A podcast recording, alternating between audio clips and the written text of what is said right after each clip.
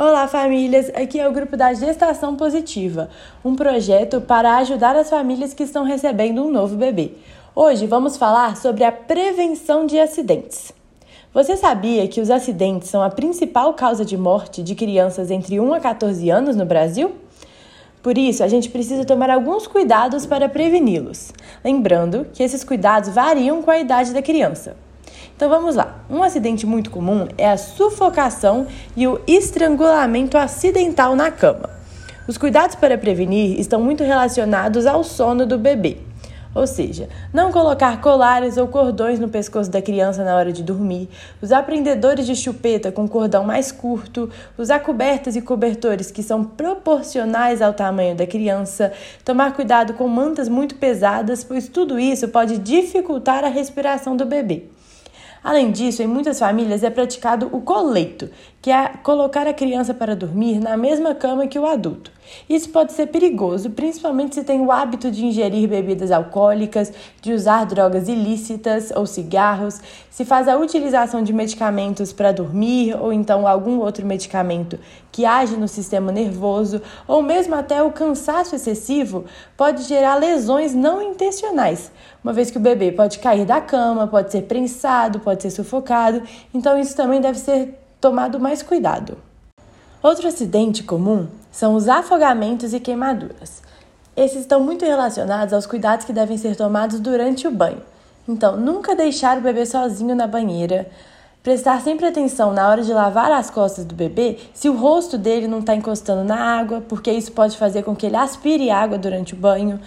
Além disso, é importante também tomar cuidado com a temperatura do banho, que tem que estar a 36 graus, temperatura corporal. Então, sempre experimentar a temperatura com a região do antebraço antes de colocar o bebê na água. E a mesma coisa no caso de líquido de mamadeiras. Sempre chacoalhar para o todo líquido ter o a mesma temperatura e testar a temperatura antes de dar ao bebê. Além disso, é importante não cozinhar ou manipular substâncias quentes com o bebê no colo, pois pode cair nele. Além disso, em tempos de pandemia, é muito bom a gente ressaltar também que a pele do bebê é bem mais sensível.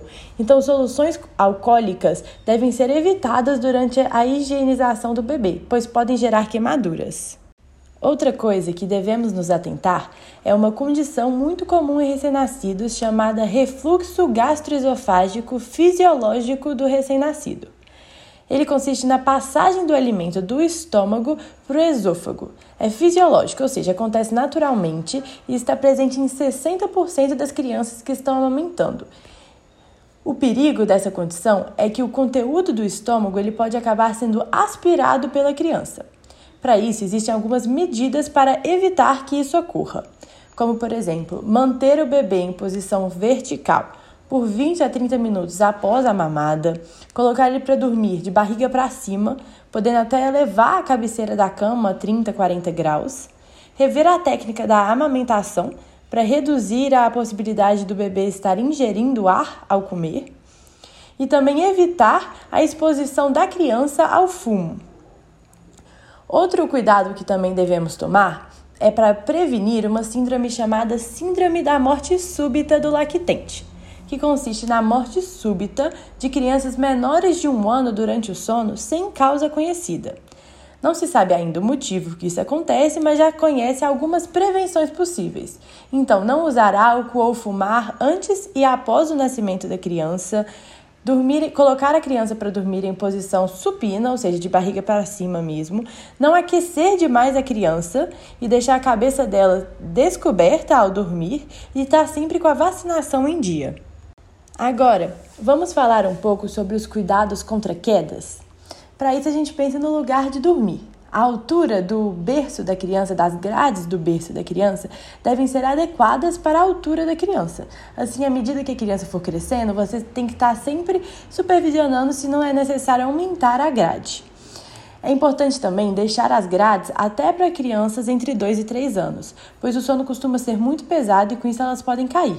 Além disso, se você mora em um andar mais alto, em apartamento, é importante instalar grades e telas de proteção.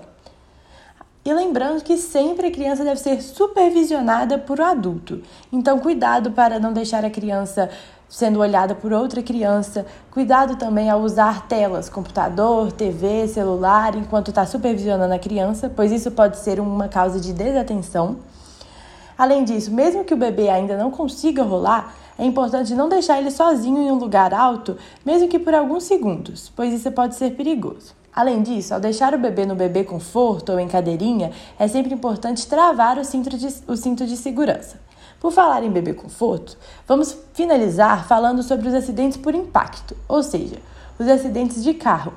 A cadeirinha no carro deve ser adequada para a idade e para o peso do bebê. Para crianças até um ano de idade, a cadeirinha deve ser instalada no banco de trás, voltada para o vidro traseiro do carro. Já para crianças entre 1 a 4 anos, a cadeirinha deve ser instalada no banco de trás também, mas agora já pode ser voltada para o painel do carro. Lembrando que é sempre importante checar as instruções da cadeirinha para ter certeza de que tudo está instalado da forma correta e da forma mais segura. Muito obrigada!